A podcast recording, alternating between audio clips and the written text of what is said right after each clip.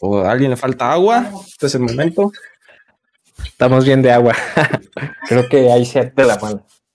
Perdón, los filósofos en la antigüedad era, el vino era fundamental, bueno, yo vino no, pero eh, porque si no...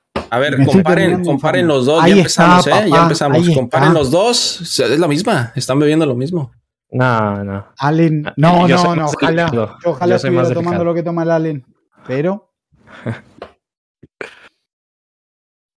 Excelente. Bienvenidos, bienvenidos a todos a Elocuente o Elocuentes, no sé cómo le vayamos a poner aún al podcast, no sé qué opinen, Elocuente, ¿suena bien? Elocuente me, me agrada, me gusta. Elocuente, el podcast, eh, un podcast donde hablamos de temas variados, estamos aquí el día de hoy, el poderosísimo señor, creador de contenido, eh, uno de los referentes máximos de Latinoamérica en cuanto al rol, el señor Angan Rebel. ¿Cómo estás? Muchas gracias, Cody, bro. Gracias, gracias, gracias. Muchas gracias. Acá viendo a ver qué, podemos aportar o qué podemos romper. No sé todavía. Vamos a ponerle lo mejor. Excelente, excelente, excelente. Y también está aquí el gran Walex. Imón. Walex, mi ¿qué onda, mi Walex? Ídolo genio. todo bien, todo aquí con un cambio de imagen, que hablaremos de eso más adelante. Perfecto. Y, pues. pues presentamos al, rey de una comunidad enorme. Este, unas palabras que les quieras decir tú, Anga, a, este honorable hombre. Si yo no estuve, si, no fuera por él, yo no estaría, no tendría el contenido, no haría el contenido que hago. Exacto. ahí hay una anécdota ahí atrás que algún día la contaremos, a él le incomoda, pero algún día la contaré, literalmente. ¿eh? Si yo tengo un podcast de hace tres años que no existiría si no fuera por él. Pero bueno, en algún momento cuando él me habilite, cómo nos lo contaré. Claro. Bueno, con este, pues el hombre Codivallo. Grande, Cody, ídolo. A esto le tenemos que poner aplauso. A esto le, después meterle algún efecto, Cody, por favor. Escándalo. Claro, con cada presentación. Y todo el rey. Amo, el, el, el, el outfit de, de, Allen, ese, ese, ese Dark Clone, me encanta, ¿eh? Me encanta. Es, justamente lo agarré. Estaba pensando en un cambio de imagen. Y un amigo me dijo, ¿has visto la película King Fury? En eso estaba así como que, Charlie, ¿qué puedo cambiar? Vi la película y dije, ok, me gusta la banda, ochentero, todo el rollo. Excelente. Y luego me acordé de Platanito, Wario, mm. uh, Oh. Unir los conceptos. Tu outfit me recuerda, me recuerda mucho sangre por sangre también. Todo el tema de eh. la bandana, güey, todo ese rollo. Está muy chido. Pues si quieren, pues eso es de lo que vamos a hablar, ¿no? El día de hoy, de, los tres tenemos eso en común, como ya lo mencionábamos fuera de cámara, eh, que los tres somos creadores de contenido y vamos a hablar un poquito de, nuestros viajes, de, cada uno de nosotros, eh, cómo nos conocimos, eh, cómo ha sido nuestro viaje en este mundo. Y pues si quieren empezamos por eso, ya, que estamos hablando de Ale, cuéntanos un poquito, güey, ¿qué, qué onda con, con tu cambio, eh, por qué decidiste cambiar, cómo empezaste, eh, qué te llevó a, todo este cambio de look, todo este cambio de personalidad. O esta creación de personaje más bien. Bueno, pues todo inicia cuando uno se despierta con esa espinita de, ¿y, y si lo intento? Como hobby. Uno piensa, como hobby.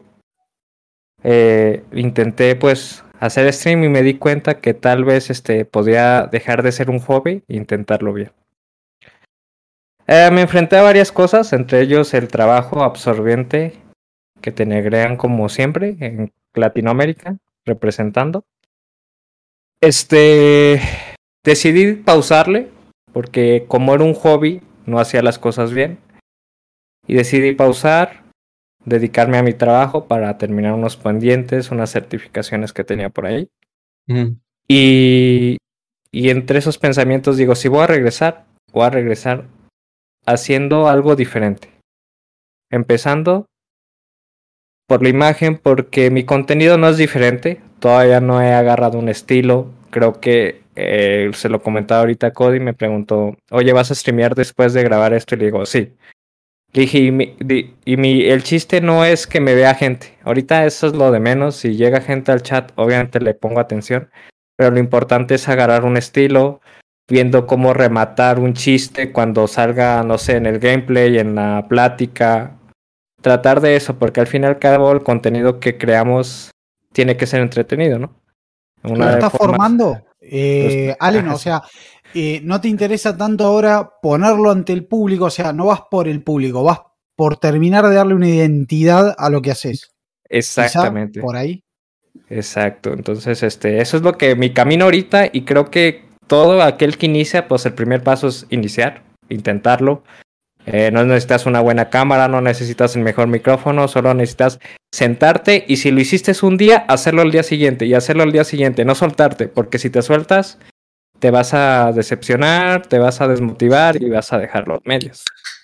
Este, pero bueno, no sé, ustedes platíquenme cómo ha sido su experiencia. No sé, contigo, Anga, Yo primero, eh, te quiero preguntar, ¿hace cuánto que estás? ¿Hace cuánto que haces contenido?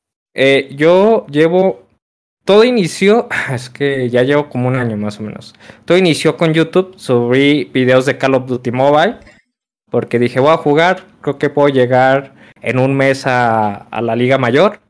Lo estaba logrando, pero mis gameplays eran aburridos, no hablaba, etc. Y aparte de que cada vez que grababa, mi familia, pues ustedes no entienden, no, la familia no entiende que tal vez esto para ti es muy importante. Entonces me interrumpían variadas veces y lo bajé. Después empecé a jugar un juego que se llamaba Conqueros. Este juego eh, tiene una comunidad muy fuerte, es de clanes. Entonces los clanes, me, uno de mis clanes dijo, tú puedes grabar. Sí puedo grabar y lo puedo subir. Y eso, pues empecé a grabar las partidas que hacíamos y las empecé a subir. Y se tuve que salirme del clan por cuestiones de trabajo nuevamente. Dejé de subir. Y luego dije, no puedo quedarme así. Vi que un amigo hace años intentó streamear, le mandó un mensajito. Otro amigo que intentó subir videos, le mandó un mensajito y les dije, hay que juntarnos y hay que hacer algo chingón. Le dije, entre los tres, si los tres les damos, si los tres cotorreamos, no nos callamos en el stream o en el video, va a salir algo chido. Pero pues se enfrenta que tal vez uno tiene más hambre que el otro. Eh, unos tal vez tienen unos compromisos por los cuales no pueden acudir el día que tal vez tú te quieres juntar a hacer algo. Y empecé a streamear, me pasé a Facebook. Facebook me fue muy bien. Llegué a tener 15 viewers que no eran amigos en común, sino que empezaron a llegar. Porque empecé a cuando empecé esto y que ya no quería que fuera hobby, empecé a estudiar y me di cuenta que todos inician con una anécdota. Y de la anécdota pasan al gameplay. Entonces la anécdota engancha y ya el gameplay empiezan a sacar clips. Empiezan a rematar lo que sale en el chat. No sale algo que puedo rematar con un chiste, lo remato. Entonces, este, me empezó a ir bien, pero pues ustedes saben que allá es prohibido muchas palabras. Me cayó echado de tener 2000 de alcance a 70 de alcance de un día para otro. Y ya de ahí empecé entre Twitch y, Facebook, Twitch y Facebook, y hasta que ya dije, no, párala aquí, piensa bien lo que quieres, claro. busca un rumbo y ya. Eso está bien, eso está bien. Está bien porque hay gente que, que, que se queda ahí, güey. O sea, eh, conozco gente que streamea y y siempre han streameado lo mismo, lo mismo, lo mismo y no cambian nada, no intentan hacer algo distinto, meterle algo al stream, crear algún contenido en otro lado y siempre están ahí uno, dos, tres viewers y, es por eso, güey. Qué bueno que tú hayas dicho, oye, algo está mal, güey, voy a detenerme a pensar las cosas y, reconstruir esto, ¿no? Eso está chido, eso está chido, la verdad. Pero ustedes platican y ya platicamos, creo que mucho de mí. Yo soy, creo que de ustedes tres, creo que soy más pequeño, el que le falta más experiencia. Pero creo que ustedes dos ya han encontrado una identidad. Eh, quisiera saber cómo, cómo les ha ido con ese, qué nicho decidieron atacar, eh, cuáles fueron sus experiencias, qué, qué fue lo que experimentaron, si, ah, me voy por aquí, me voy por acá, etc. Adelante, Angan. Yo, mi historia inevitablemente está vinculada a la del código. No sé si puedo dar la identidad anterior, Cody. ¿Me dejas dar tu identidad anterior? Claro que sí. Porque tiene que ver con algo que decía Allen hace un rato, esto de la familia no entiende. Yo hace tres años atrás conozco a un, a un Cody muy joven que venía ya hace un tiempo haciendo este, videos para YouTube muy buenos, muy buenos, en lo que es la concepción comercial de lo que es el, digamos, el molde, lo venía haciendo muy bien, se venía, eh, se había adaptado muy bien. Eh, yo me vengo a enterar que el Cody hace, ha hecho videos, Código Regime, a los 16 años, ¿puede ser? Ah, mi primer video, mi primer video fue como a los 14. Bueno. Más o menos. Yo cuando vi videos de Darkar, que era el canal anterior, y vi cómo los hacía, dije, yo no tengo oportunidad. Pero ¿cómo llegó a, ese Cody que era el Darkar, no? Eh, no me voy a olvidar más porque es histórico. Fue con un DLC de Ark. Se estrena nuevo mapa y demás, un DLC de Ark. Y me escribe, yo hacía gameplays, no me gustaba lo que hacía, lo usaba como excusa para experimentar. Había hecho unos cursos en edición de video y postproducción y mm, quería experimentar, me gustaba.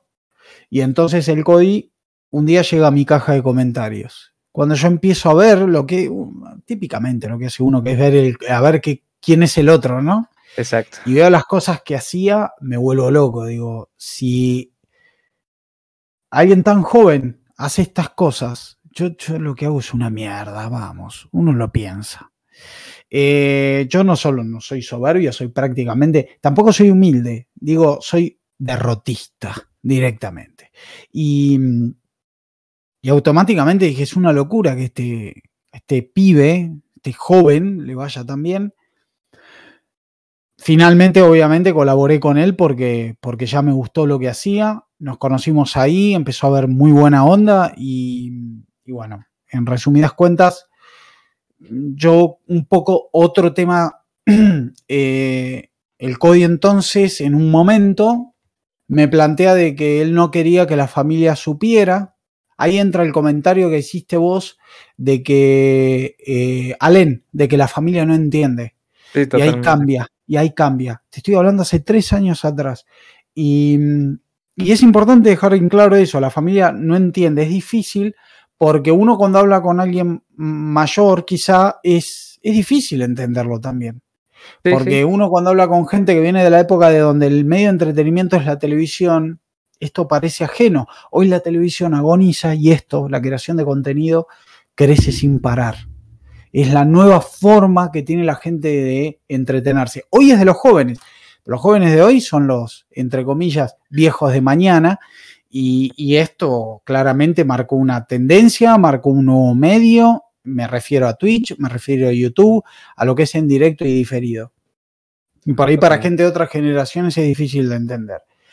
Em, paso, paso, hago saltos en el tiempo y, fue más o menos, sí, 2018 que lo conocí a, Cody y principio de 2019 es que, mm, bueno, básicamente eh, yo tuve la mala suerte, soy de Argentina, este país viene bastante complicado, económica, social y políticamente. Y en el 2019 empezó a marcar posiblemente sus, peores bajos. Estaba peor que la Bitcoin hoy. y claro, que se salen todos a matarse, era terrible lo que se devaluaba, devaluaba la moneda, aumentaba todo, todo, todo era una catástrofe, eh, literal. Y, y, entonces, bueno, me tocó a mí, me tocó a mí, eh, me quedé sin trabajo, y aguanté unos meses. Aguanté unos meses y un día dije, bueno, esto no lo puedo aguantar más. Y hablo con un amigo, hablo con un amigo y este amigo me dice, no, pero vos tenés que seguir haciendo contenido, porque yo hacía estos gameplay y alguna cosa más por ahí. y este amigo me insistía con dos cosas. Me decía, vos tenés que ir a Twitch y tenés que seguir haciendo contenido. Y a ver, en algún momento ocurre que, supongamos, Allen, vos me elogias. y en algún momento uno dice, bueno, me elogia porque es mi amigo y me, estima y me elogia por eso.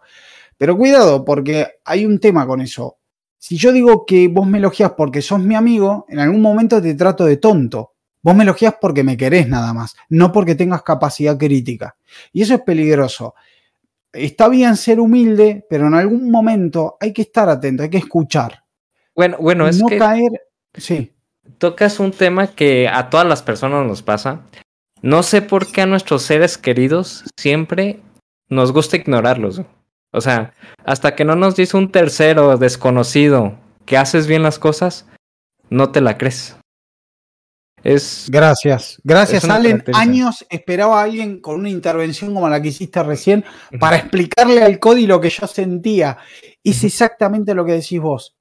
Uno descalifica, descalifica lo que dice ese, como decías vos, porque, bueno, porque me estima, por eso me dice lo que dice. Y en algún momento uno está siendo horriblemente despectivo con la persona, porque la persona tiene capacidad crítica. Y esa, es- este amigo me dio una mano eh, muy generosa. Me dijo, seguí con lo que haces o, o haciendo contenido. Y dije, alguien cree en mí y en lo que hago. Y lo primero que hice fue, si alguien cree en mí en lo que hago, y los gameplays son para mí una prueba, son como un experimento, no es lo que me gusta, es como el, el experimento, insisto, la prueba.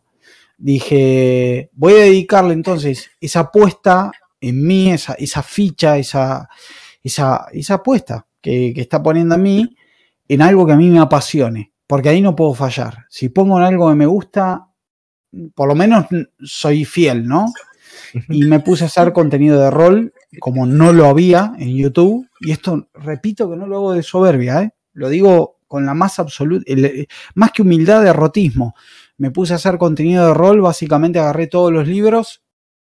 Dije, ¿qué le falta a Internet? ¿Qué no tiene YouTube, por ejemplo? Eh, y dije, bueno, es esta serie de eh, puntualmente Mundo de Tinieblas, que es un gran mundo de varias líneas de rol. Eh, y dije, yo siempre, cuando empecé a jugar rol hace muchos años atrás, más de 20, dije, siempre fantaseé con la idea de hacer clic en un espacio y conseguir todas las respuestas que quería. Eso nunca existió. Bueno, lo voy a hacer. Voy a hacer lo que no hay.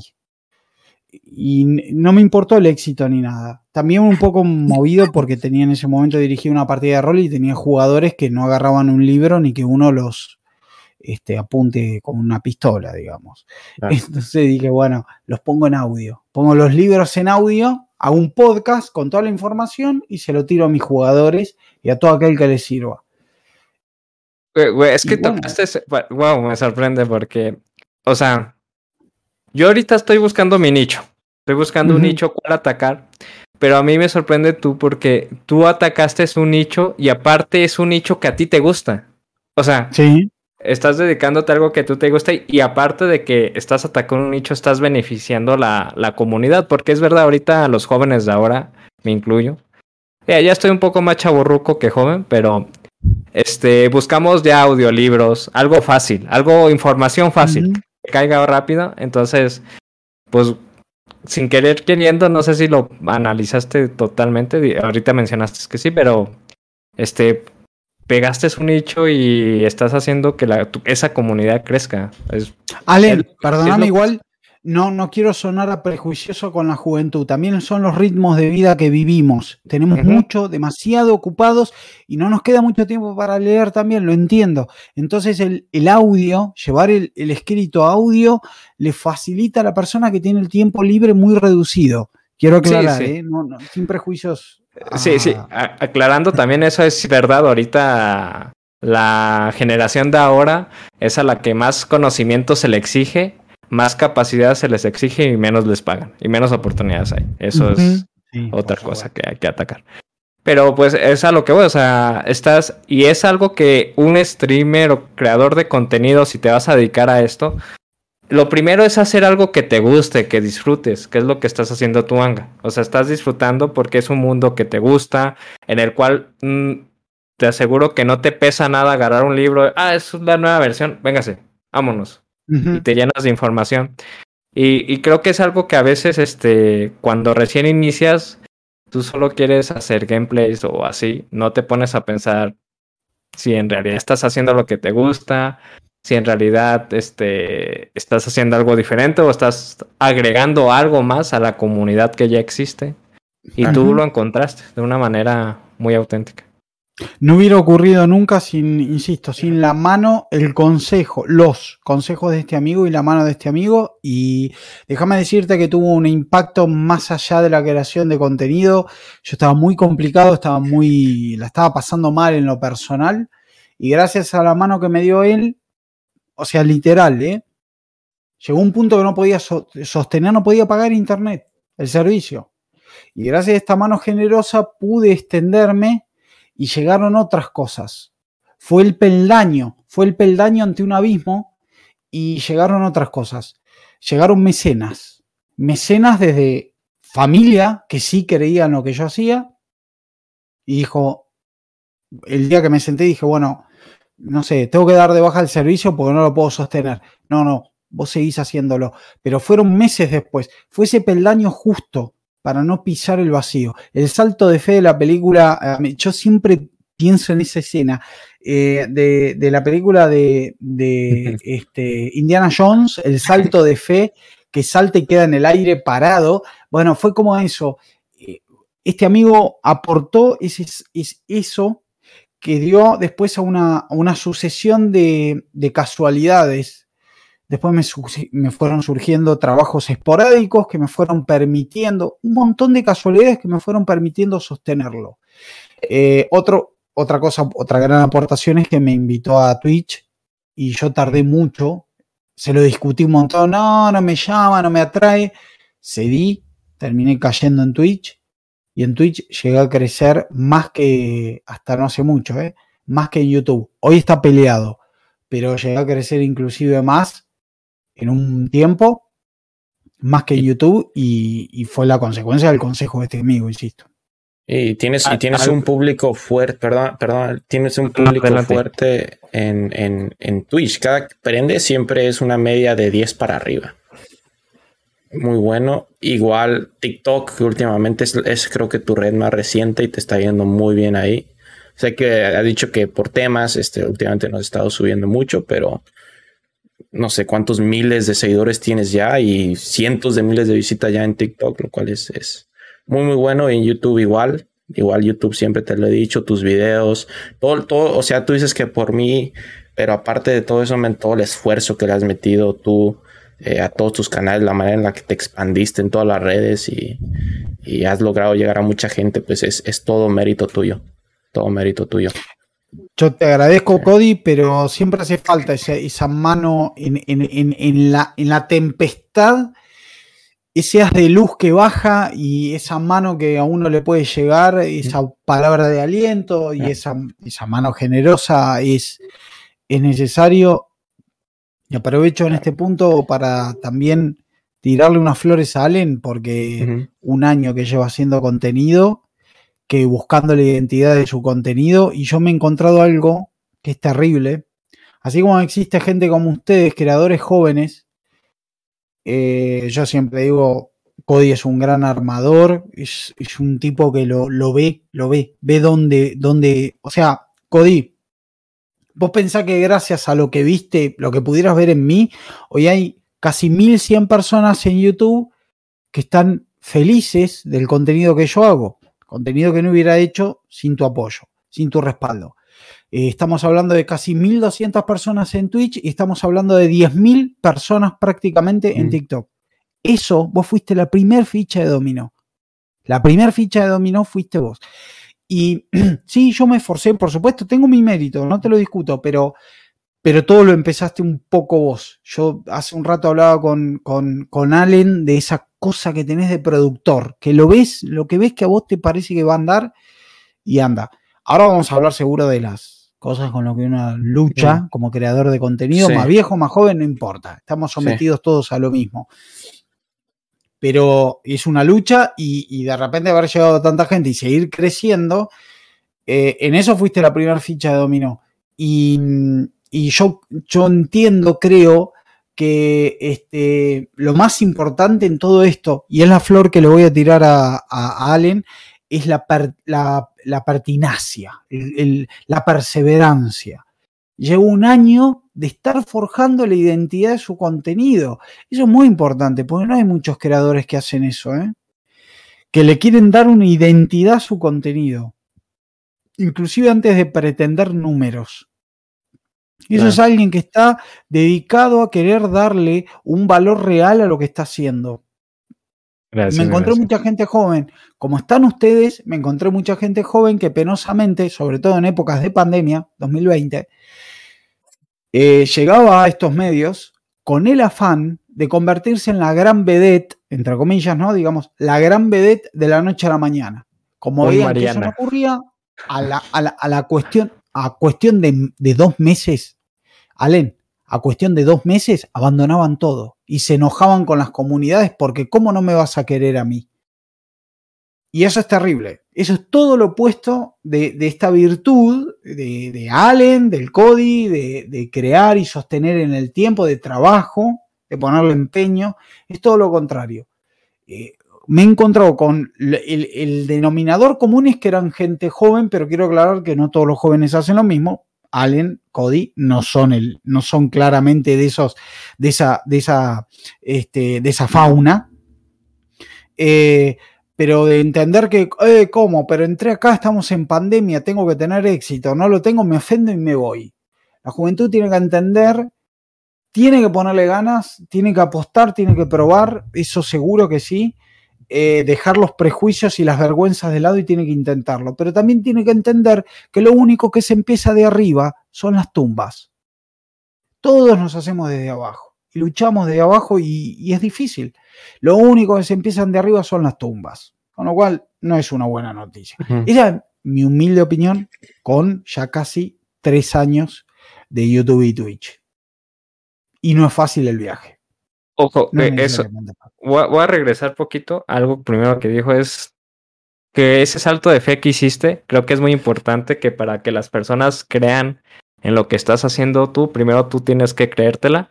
Eso no es que quieras ser motivador ni nada, es una realidad. O sea, si tú no tienes, tienes confianza en ti, eh, digamos, vas a ligarte una chava y no vas con esa seguridad, no te la vas a ligar. Es lo mismo en cada cosa que haces. Ahora, en cuestión esto que mencionas del tiempo, es verdad, yo, ahora que me, hiciste un flashback de cuando yo junté a estos tres chavos que simplemente ya nos juntamos para jugar, cada quien está haciendo su rollo. Este, yo les dije, esto que vamos a hacer no es para de un año, es de a tres a cinco años el proyecto. ¿Sabes? O sea, ir con esa idea de que esto es lo mismo, yo siempre lo he dicho, esto es lo mismo que un negocio. Que inicias una taquería a vender eh, no sé, alimento para perros. Sí, un emprendimiento. Lleva tiempo y, y, con el tiempo vas estudiando el mercado, vas. Y, y, no todo tiene que ser números, pero pues si quieres crecer tienes que pues ser un poquito ambicioso ahí, ver cómo está, se están moviendo las aguas, no tratar de hacer siempre lo mismo, no porque veas que streamers muy famosos como Ibai, Auron, el Mariana, estos, que ellos este, hacen su contenido y tú vas a hacer un copy-paste, eh, están jugando carreras GTA, tú vas y haces carreras GTA. Eso desmotiva mucho también, ¿no? Desmotiva muchísimo compararte con ellos, güey, ir a sus streams y querer ser como ellos y ver los números y prendes tu stream y no llega nadie. Eso es, es desmotivador, güey. Está chida la plática. Está chida. Eh, con respecto a, a lo que decía el Cody de la, y la comparativa, el compararse y la desmotivación que puede generar. Eh, tengo 37 años y esto no es, no lo digo con afán de desacreditar las opiniones de ustedes. Uno puede llegar a viejo al pedo sin haber aprendido nada no es el tiempo, el mero paso del tiempo, sino son las experiencias que se van mm. viviendo las que a uno le enseñan. Pero quiero decir algo, lo que el Cody dice de el compararse es desmotivador. Yo a mis 15 años entré en un conservatorio, 16, de música, guitarra, y no me voy a olvidar nunca una frase que me dijo un profesor y después otros amigos que son guitarristas en serio. Si vos ves un video de Jimi Hendrix, te querés, querés prender fuego tu guitarra y pegarte un tiro en la cabeza. No mires a Jimi Hendrix. Míralo para aprender, para, Mm. para disfrutar, pero no lo mires comparándote. Jimi Hendrix hay uno cada Claro. mil años. No tiene sentido compararte a Jimi Hendrix. O sea, es ridículo, es absurdo y es casi eh, un acto de, de- de- de masoquismo, ¿no? De decir lo que yo nunca voy a hacer. No, no hay que mirar a nadie. No hay que mirar a nadie porque aparte, eh, ahora un poco voy a provocar para que vayamos entrando. Yo en algún momento me lamenté, creo que lo comenté, me lamenté del escaso crecimiento que entendía que tenía. Vamos a ser honestos, vamos a ser brutos, voy a ser un poco inclusive hasta vulgar. No nos podemos comparar con una chica de 20 años que se pone delante de una cámara con un escote generoso. No. Es ridículo no. que nos comparemos con eso. Sí, sí, o sea, el tan mundo funciona así. entra a Facebook, entra a Facebook Live Bueno, y vas a ver. Lo dijiste vos, Allen, y lo sabe toda la comunidad. Hoy todo el mundo que anda en medios, en estas redes y plataformas, lo sabe lo que acaba de decir. Es así. Se han hasta formado grupos que se quejan y, y- y protestan contra esto.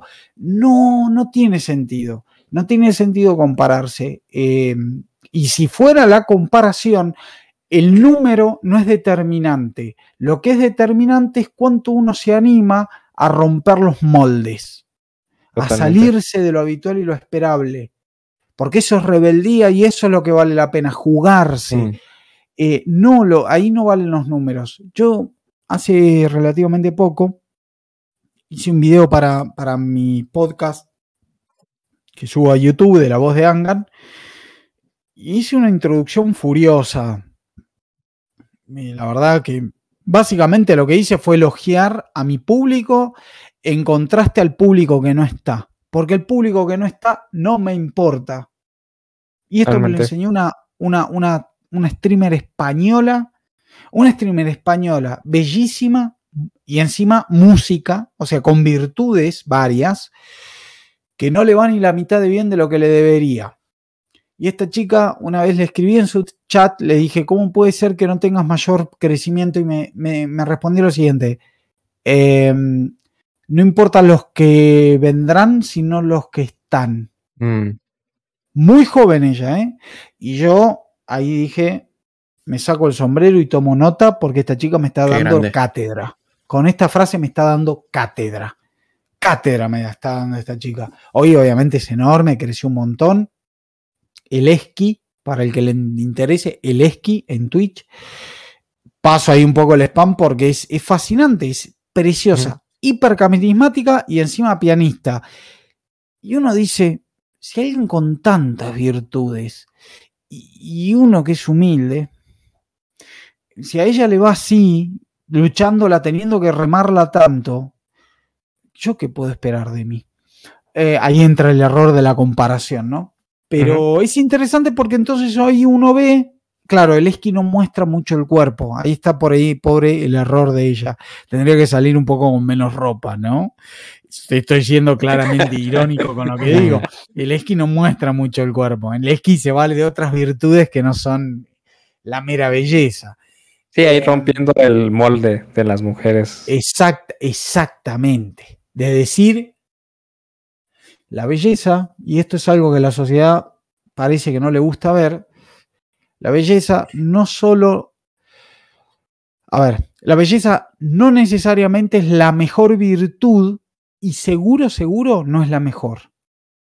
No solo no es la única, sino que no es la necesariamente la mejor. Y eso es algo de la sociedad o que será el mercantilismo que vivimos, no le sirve. A la, a la época que vivimos le conviene venderte que la belleza es lo mejor de lo mejor. Si no sos Mm. linda, no vales de nada. O Instagram. exactamente. Listo, ya está. En una palabra lo resumió este Allen. Totalmente. Instagram. Instagram es eso. Instagram sin, sin belleza no puede existir esa. Y una belleza que encima está coordinada o está preimpuesta por vaya a saberse quién. Instagram. Instagram es una red social que existe, existe em, a partir de esta premisa, la belleza es no solo la mejor, sino la única virtud, lo cual es una mentira, claramente.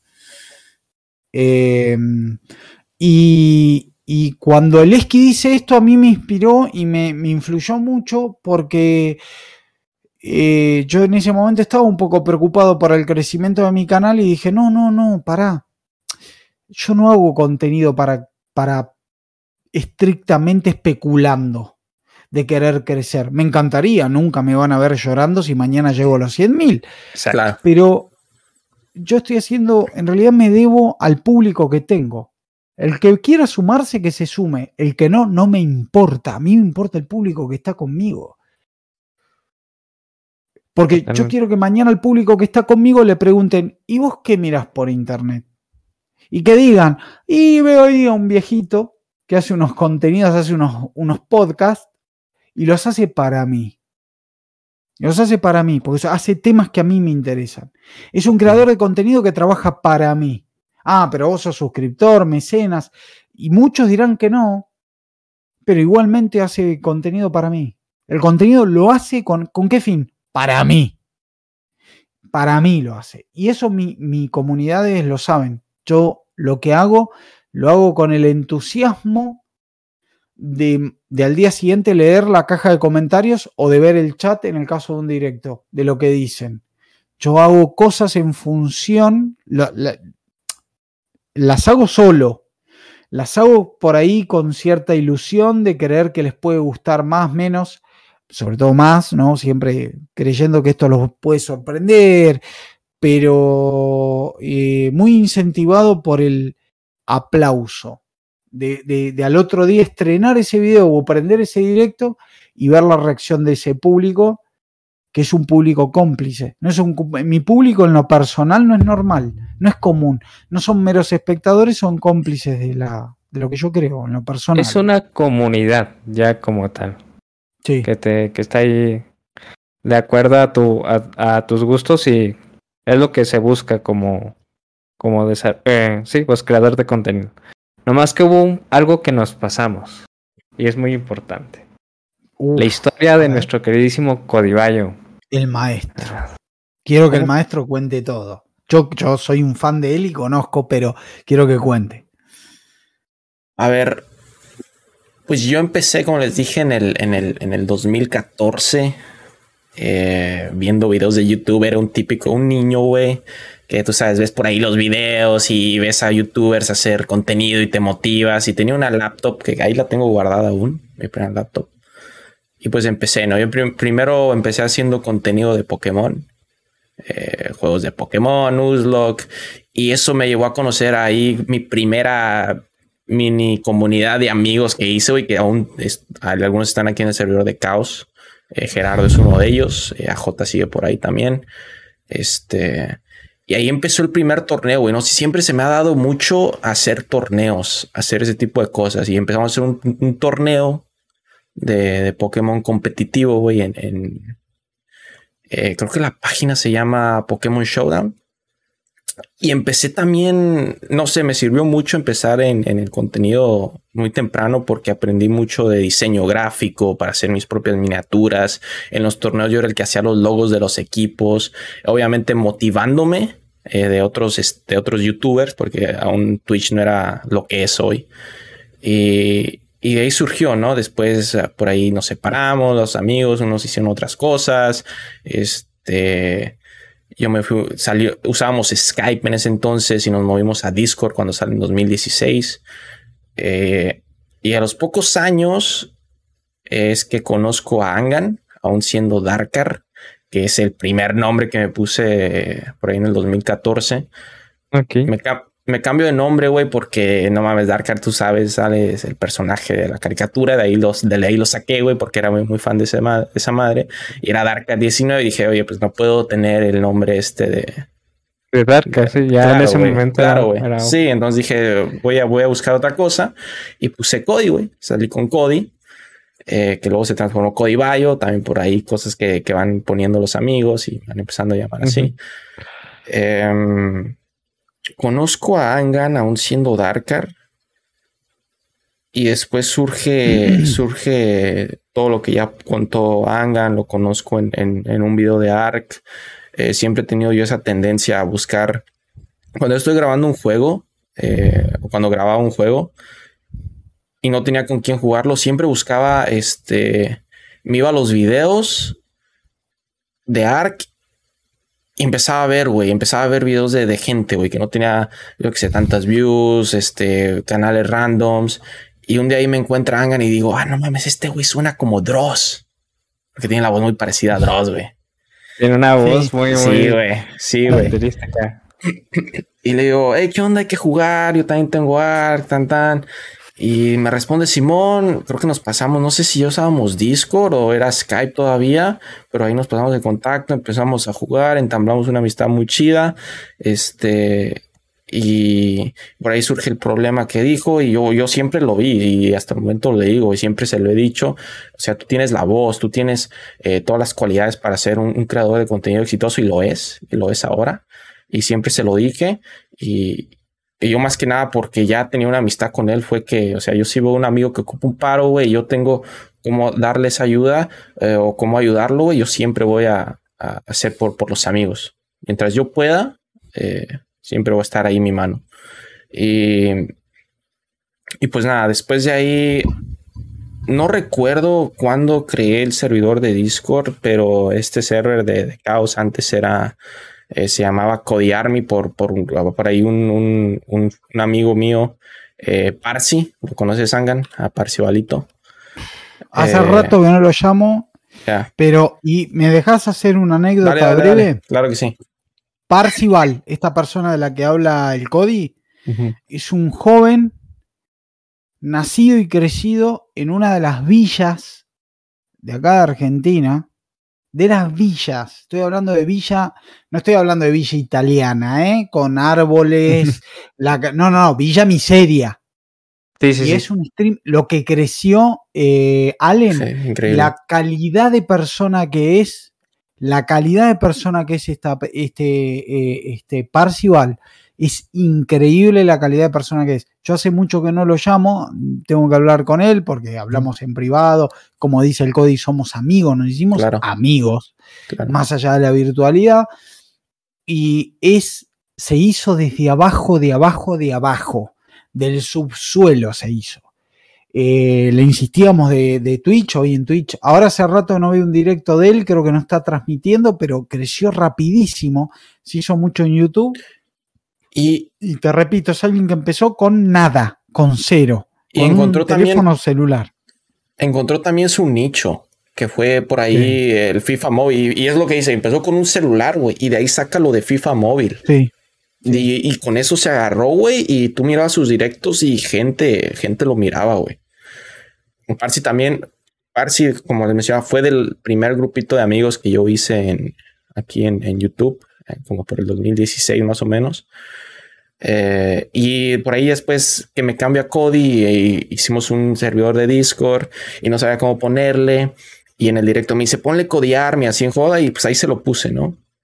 Pero después pasé tiempo, güey, conozco por ahí más amigos. Eh, la verdad, yo estoy eh, de, lo que tengo yo, güey, de todo este viaje de, de creador de contenido. Quizás mis números no sean lo más ni nada, pero la cantidad de amigos, güey, de amistades, de conexiones que he hecho, güey, son un chingo, la verdad. No es por presumir ni nada, pero eh, tengo mucho, mucha gente que, he conocido. Estoy muy agradecido de, haberlos conocido todos porque hay gente muy genial. Algunos que con los cuales he tenido problemas y tal, pero igual eh, las buenas experiencias que se vivieron con ellos, eh, ahí se quedan, ¿no?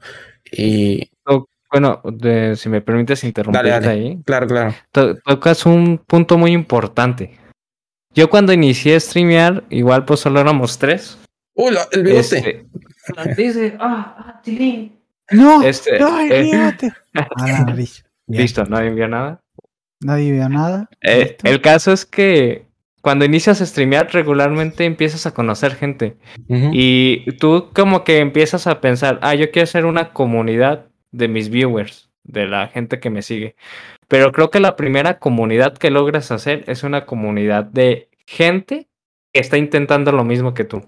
Yo ahí en Facebook me hice de dos colegas que ahí de vez en cuando les escribo.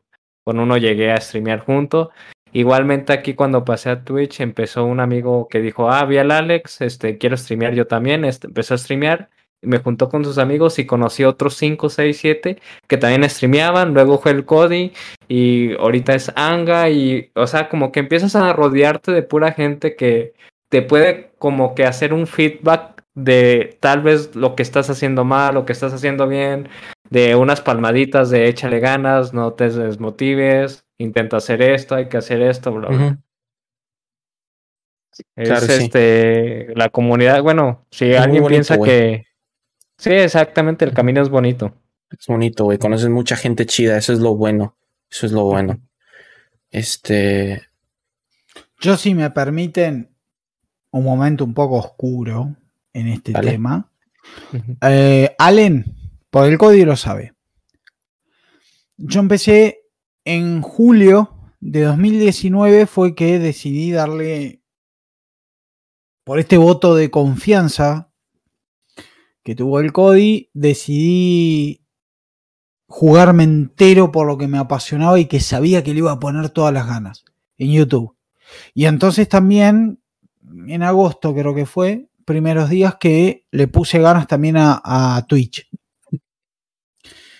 Eh, en ese momento mi papá estaba eh, estaba atravesando, luchando contra un violentísimo cáncer de esófago. Lo había superado, pero estaba la metástasis y bueno, todo, la, ruleta, la, la, la, locura que es eso. Es una ida y venida. Bueno, eh, mi papá fallece el 10 de octubre del 2020 digo bien, del 2020. La cantidad de gente que encontré que me apoyó ahí no tiene valor. No hay, no hay manera, no hay dólares, no hay oro, no hay petróleo, no hay nada que lo pague. La gente que yo encontré, y ahí es donde está el valor agregado, que digo yo, eh, del, apoyo que me diera en su momento él y otros, ¿eh? eh me encontré con gente que me acompañó en la pérdida y que me acompañó en el después, que el después es terrible. Fue en el 2020 esto. 2021 fines le detectan cáncer a mi mamá, que actualmente sigue luchándola. La misma gente me sigue respaldando todo por estos medios. Y cuando digo la misma gente, estoy hablando de gente como el Cody en, em, en, Estados Unidos, eh, en California. Te estoy hablando de otros amigos por allá por Washington, no DC. Eh, te estoy hablando de gente, la cantidad de amigos de México, eh, sobre todo lo que es por el norte. Em, te estoy hablando de gente, de amigos de Chile, Chile no te puedo explicar, de Perú, de Brasil, gente que les pesa la, la distancia, que uno se da cuenta por las cosas que dicen y cómo le dicen, que a uno le darían un abrazo en esos momentos tan difíciles, pero bueno, la distancia lo hace un poco medio imposible, ¿no? Y es increíble eso. Eso es increíble y no hay, no me importa. Yo siempre digo, los amigos y la gente que he hecho por este medio, em, no me importa no tener un millón porque los que tengo valen como un millón. Los que están conmigo valen como un millón. En Uruguay y sigo conociendo gente y, hay algunas personas que no se dan cuenta la profundidad o el, ¿cómo decirlo? El impacto que tiene eso. Cuando alguien a 7.000 kilómetros, a 10.000 kilómetros te da su apoyo desde un lugar sincero, te escribe en privado, se toma la molestia y te escribe, no, eso no tiene precio. Eh, eh, te lo digo así, Allen, y a vos, Cody en gran medida porque he visto por ahí el chiste de el creador por ejemplo, en, en, que hablan del creador de contenido chico que tiene pocos seguidores y que dice, bueno, pero mi comunidad es de fierro, vale la pena porque es de fierro, porque es como, como que es muy fiel, ¿no? Y ese chiste, para mí, no tiene gracia. Porque lo que quiere bromear, ese, ese, gag, la finalidad de ese chiste es decir, no existís, no sos nadie. Porque no te conoce nadie, porque te conocen 10, 15, 20, 1000. Y es nada en los medios.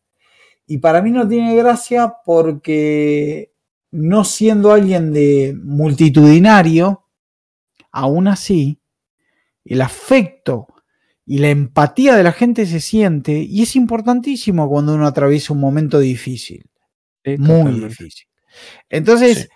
a mí ese stand-upero, yo te lo digo que hice unos años, hice stand-up, eh, le pegaría un cabezazo directamente porque no me, no, no, el saludo de Heimdall, dicho sea de paso, elocuentes tendría que educar, educa. Saludo de Heimdall, le decían los vikingos al cabezazo, a pegarle un cabezazo hacia alguien, saludo de Heimdall. Le daría un saludo de Heimdall a alguien que viene y se hace el, ¿no? Soberbio así. Porque la gente, lo que vale la gente que te apoya en momentos difíciles, así de difíciles, que capaz al que tenés al lado literalmente, hasta que es pariente, no te entiende. Y alguien que tenés a 7000 kilómetros, sí. sí eh, el valor que tiene eso es, incalculable. El valor de eso es incalculable. Yo, eh, no es por ponerme sensiblero o así, o, ir al golpe bajo, pero la verdad es la vida que me ha tocado. Y en momentos tan difíciles encontrar gente que es, extraordinaria en cuanto a la empatía e, insisto, a la adhesión del dolor de uno y decir, loco, te bancamos. Somos activos, somos 15 en tus directos. Y los 15 entendemos tu, tu dolor y te respaldamos. En tus videos de YouTube somos mil, tenés mil visitas y somos mil que, que, que te respaldamos. ¿No? Eh, mm. Yo digo eso. Por eso el número, cuidado con el número. 800 personas son pocas hasta que te quieren pegar. Cuando te quieren pegar los 800, imagínate 800 personas pegándote a la vez. Ni, ni, ni, ni llames a la ambulancia, llamar al, directamente al camión, al, al, al, camión fúnebre. O sea, no es poco, no es poco para lo, por ejemplo, para ciertas cuestiones como lo, lo emocional y lo que uno puede estar pasando. Claro. Ahí, ahí, ahí se ve la controversia, ¿no? De cuando tienes una comunidad chica, todo el apoyo que puedes encontrar. Uh -huh. Y tal vez si en caso de que uno crezca, te vas a dar cuenta que pues va a haber hate, tal vez no vas a poder ponerle atención, la atención que le tenías anteriormente a tu comunidad. Claro. Y tal vez muchos de esa, de esa comunidad simplemente te ven un ratito, pero simplemente por tu contenido, sino, y no por la persona que eres, ¿no? Que mm. es con lo que conectas con comunidades chicas. Que pasan primero, les gusta tu contenido y luego pasan a quererte por lo que tú eres, por lo que platicas, por los momentos que has compartido con ellos. Uh -huh. yeah, y eso es porque, pues, uh -huh. obviamente por, por ser un streamer pequeño, este, llega alguien y, y por lo regular, no sé, lo invitas a, a, tu server o te dice que sí puede jugar contigo y ahí es donde empieza, ¿no? Una amistad con ellos. ¿Qué es, Cody, perdóname, ¿qué es un streamer pequeño? Eh, en cuanto a números, me estoy refiriendo. Bien, bueno. En cuanto a números. Pequeño en cuanto a números. Eh, yo te lo digo, no, no, no, no es altaneramente mm. ni falta el respeto, pero quiero decir, Cody, vos cuando aprendés un directo, más de seis personas tenés. Como cinco. Bueno, no, hay más tenés. Sí. Tu Ahora, media es entre 6 y. Bueno, está entre 5 pues, y 10. Oscila. Más o menos. Perfecto. eh, le pregunto, Allen, vos cuando aprendés un directo, ¿cuánta gente te mira? Uy, 1, 2, 0. Bueno, eh, va a cambiar. Cree que va a cambiar porque la, por la exposición mm. que vas a tener ahora, ahora, ahora vamos a ampliar. Yo me quejaba, yo les dije que me quejaba en una época, me quejaba, decía, son pocos, son pocos. y vino un amigo. Un amigo, un amigo, como me gusta decir, pura raza. Mezcla mexicana, guatemalteco, pura raza. Me dice, vos no tenés idea de lo que decís. No, pero sí. No tenés idea de lo que decís. Y me pasó datos, me pasó números, los números de Twitch, por ejemplo. En ese momento, estoy hablando del año pasado, en Twitch había un total de usuarios 20 millones. 20 millones de usuarios. Em, creadores de contenido eran 126 mil. 126 mil. De todos los usuarios, solo 126 mil eran los que creaban contenido. De esos 126 mil, solamente a 6 mil los miraban más de 6 personas. No es cierto es un porcentaje muy, muy pequeño los que, los, que lo miran más. Pero mi punto, mi punto no, no es decir que por, o sea, mi punto es más, más reforzando lo, lo que dijo Ale eh, en cuanto a la diferencia de un streamer con miles de visitas, digamos, que se le dificulta más, obviamente, eso de lo que estamos hablando, que es entablar amistades con los viewers, ¿no? Como tú lo dices, ah, tus, tus, ese es más, a lo que voy, claro, claro. Y nosotros que no tenemos miles y que el chat es una lluvia de texto, eh, es más fácil, llega gente al canal, eh, te empieza a, a, saludar, empieza a conocerlos, se unen a tu Discord, de repente se unen a tu canal de voz y ahí empieza una amistad es más a lo que voy. Es, más sencillo para streamers más pequeños en números este, entablar eh, y hacer vínculos eh, con, los viewers. Más o menos por ahí. Igual ahora que, que decís eso, Cody, yo me acuerdo un gran streamer, uno de los pocos streamers argentinos que a mí me gusta, a mí mayormente, vos sabés, me gustan del exterior, con respecto a Argentina. No me gustan muchos creadores argentinos tengo como un, ranking de 5 entre YouTube y Twitch. Y uno de los que más me gustan podría ser el puesto número uno, tranquilamente. Seki de la Oxey Army. Y es un tipo que me encanta porque anda en los 200.000 seguidores o por ahí. Y es un tipo que todavía se empeña y se afana en leer el chat. No se olvidó del chat. Sigue leyendo el chat. Algo que habitualmente deja de ocurrir. Efectivamente, Cody. Hay tipos que llegan a ciertos números y del chat se olvidaron. Hay gente que no llega a números, hay gente que no tiene, hay gente que no tiene ni tantos y, no leen el chat, o sea, lo ven de vez en cuando. Pero no, no por torpeza, porque puede haber alguien, yo, claro por torpeza lee tarde. No, no, no. Estamos hablando de gente que no le importa más el chat. Se la creyó demasiado. Porque igual voy a decir otra cosa que Allen dijo antes. Hay que creérsela un poco. Hay que creer un poco. Mm. Sí, es el, mejor consejo que puedes dar. A la hora de dar el show, te la tenés que creer.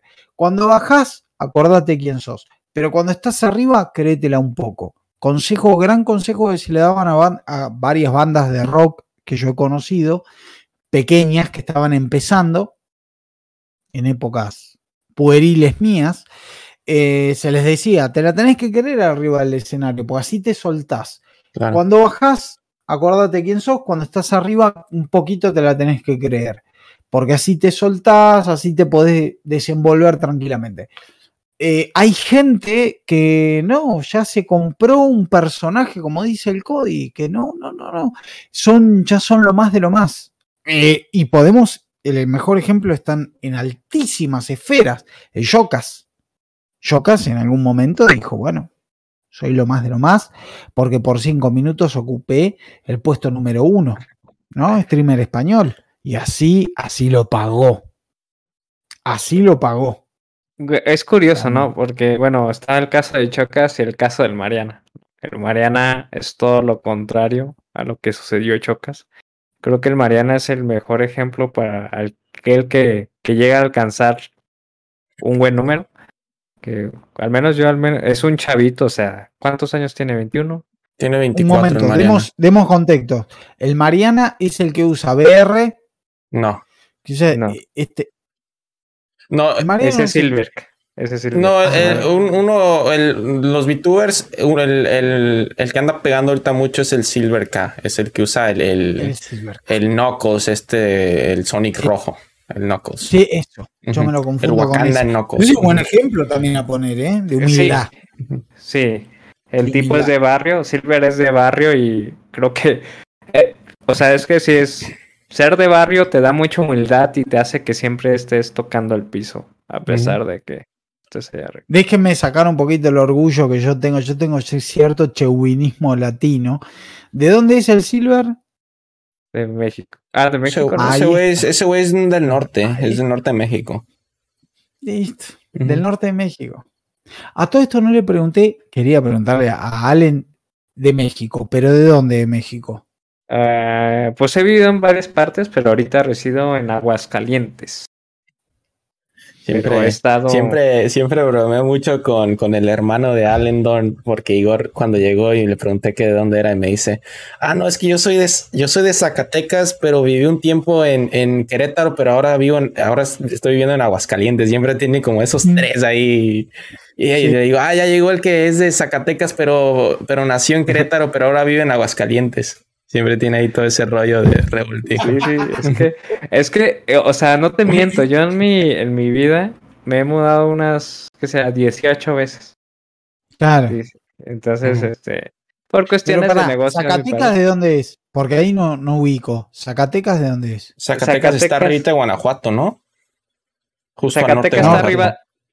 ¿Ubicas a Aguascalientes? Sí, pero es norte. Zacatecas es norte. Sí, o sea, ah. Aguascalientes es un pedacito chiquito y Zacatecas lo cubre casi todo Aguascalientes. Está o sea que si yo, o sea, que tengo que llegar a la conclusión, Zacatecas, o sea, los mexicanos que son de norte son los más vergudos. no. Yo llegué a esa conclusión. Y bueno, no sé, todos los amigos que tengo son de. Tengo uno solo que es del DF y me, le vivo haciendo chistes y le vivo diciendo, ah, claro, porque eso es un, como un mexicano a medias. ¿Cómo mexicano a medias? Porque eso es del DF. No es un mexicano del todo. Porque yo tengo como una, fijación con el mexicano del norte. El mexicano del norte es el mexicano legítimo. Lo que está más al sur ya no tanto. Es como, ah, sos guatemalteco. Le hago esos chistes para mm. provocar. Son cosas sí, sí, para molestar, nada más. Mm. Eh, eh, sí, es que los norteños son muy orgullosos. De hecho, Zacatecas, o sea, los del norte se considera Tijuana, Nuevo León, etc. Y de hecho ellos mismos dicen, no, Zacatecas no es del norte, ese ya es sur. Zacatecas ya es sur para ellos. Además, más, más como bajío, ¿no? Porque, ¿qué es lo que se le considera el centro? ¿Bajío? ¿O nada más centro de México? Es que bajío, está abajo de, ¿Qué está abajo de Zacatecas? Abajo Zacatecas, Guanajuato, San Luis, Querétaro. Zacatecas es norte, Zacatecas es norte. Después están las internas, pero Zacatecas es norte, olvídate. Sí, pero dentro del norte no es norte. Yo siempre me acuerdo, yo siempre me acuerdo las, las ocasiones que yo iba a Juárez, siempre el primer estado al que cruzábamos era Zacatecas, güey. De ahí de Guanajuato a Zacatecas. Es norte, claro. Mm. Después era Durango, eh, Chihuahua. Sí, o sea, digamos que sí es norte porque en Zacatecas, o sea, la música predilecta es la banda norteña, todo esto. Y en el sur se suele escuchar más cumbia, claro. más... Claro, claro. Claro. Sí, no olvídate, es norte, es norte. Este, Sonora. Yo tengo varios amigos de Sonora que amo Sonora. No me importa lo, no me importa los defectos o problemas que tenga. Amo Chihuahua. ¿Cómo, cómo? Chihuahua. No me ahorita cómo, si yo soy de culichi. Andamos allá con la banda pisteando bien duro. Lo amo. Lo amo. El acento, güey. El acento de, Sonora llega alguien y habla y tú sabes inmediatamente que es, es precioso. Es precioso. El acento de Sonora es precioso. Te lo digo yo que soy de, afuera y, y, lo veo clarísimo. Es precioso. Es precioso. Sí, es muy distintivo, este, pues como todos los países, México tiene muchos acentos. Dentro del norte hay distintos tipos. El, norteño es más golpeado, más el regio. El sonorense es más cantadito. El sureño, ahí también hay unos, el costeño. muchos ahí, curiosos. Los norteños son súper rústicos. A mí me gusta porque son súper rústicos. Todo en la forma de ser, me encanta. Bueno, un norteño que conocemos con el CODI es este el eh, ¿cómo es? Eh, Kipo, Kipo, Kipo lo amo. Kipo, es lo más sensual que hay, es norteño. Kipo, norteño. Kipo, es ¿eh? el que viene con el torso desnudo arriba del caballo. Hay que invitar al Kipo también. Ese equipo, boludo. Ese equipo. Olvídate, equipo es eso. Equipo es eso. Hace rato que no hablo con Kipo. Sí. Sí, hay que invitarlo un día. El compadre. a Kipo, olvídate. Lo tenés que conocer, eh, Allen. Kipo es lo más. Es lo más, es lo más este sonora que vas a escuchar, Sí, sí, es orgullo, es, tiene una fuerza, olvídate, equipo es lo más sonoro. Olvídate, yo lo dije, ¿eh? lo dije, aclaré, tengo ahí mi debilidad. Le vas a conseguir este. le vas a mandar un, grupero de Sonora hasta allá, hasta Argentina. Olvídate. Denme un, momentito, ¿eh? Dale, dale. Adelante, adelante muy interesante, güey, cómo, todos los, los, países como que tienen ahí sus, sus distintivos, ¿no, güey? Sus regiones, sus clanes, sus tribus, sus pinches... su desmadre, güey. Sí, porque allá en... Por decir, en el sur usan mucho mampo y ciertos insultos que acá ni se, ni se topan, ¿no? Eh, güey, es, no, no ocupas ni siquiera separarte en estados. Yo, soy de rancho, güey, y les decimos rancho. No sé por qué les decimos ranchos cuando son pueblos, güey. Pero nosotros les decimos ranchos, ¿no? A las comunidades. Y de rancho a rancho, güey, hablan distinto, güey. Aunque estén a putos tres kilómetros de distancia, güey, hablan distintos y tienen palabras distintas, güey. Es súper interesante, güey. Sí, sí, sí, de hecho, hasta el gentilicio cambia muchísimo, por decir, eh, vas a un rancho, digamos, que así le decimos a las comunidades, insistimos, este, y en, tal vez en ese rancho le dicen al, al gentilicio de ese rancho, le dicen, no sé, los pedrudos, ¿no? Y ya te vas al otro rancho de al ladito y ya son los nopales, ¿no? Así los conocen a todos. No, y, y llegó un caso incluso con, con eh, conmigo, güey. Un caso interesante que. Con, con, los kilómetros que tenemos, tenemos de diferencia. Estamos hablando, de, estamos hablando de, de, de, de, los diferentes. Le estoy diciendo a, Ale que, que, yo soy obviamente de un rancho, ¿no? De un pueblo. Y que incluso en, en, en México, de mi pueblo, güey, a los pueblos de alrededores, se nota que, cada pueblo tiene como que hasta su forma distinta de hablar. Y es muy interesante, güey. Y estén a tres kilómetros, cuatro kilómetros.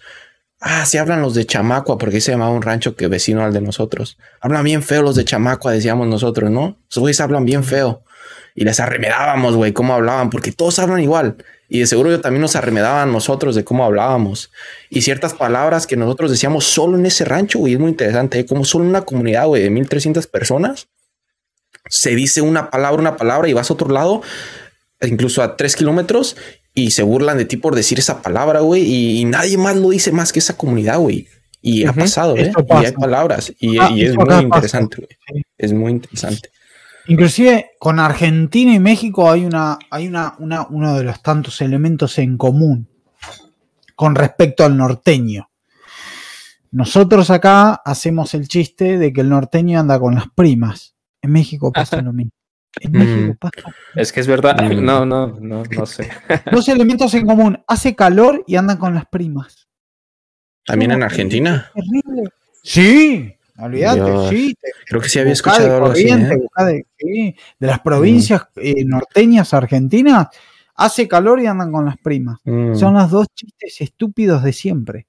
Olvídate, no pueden faltar. No pueden faltar. Eso sí.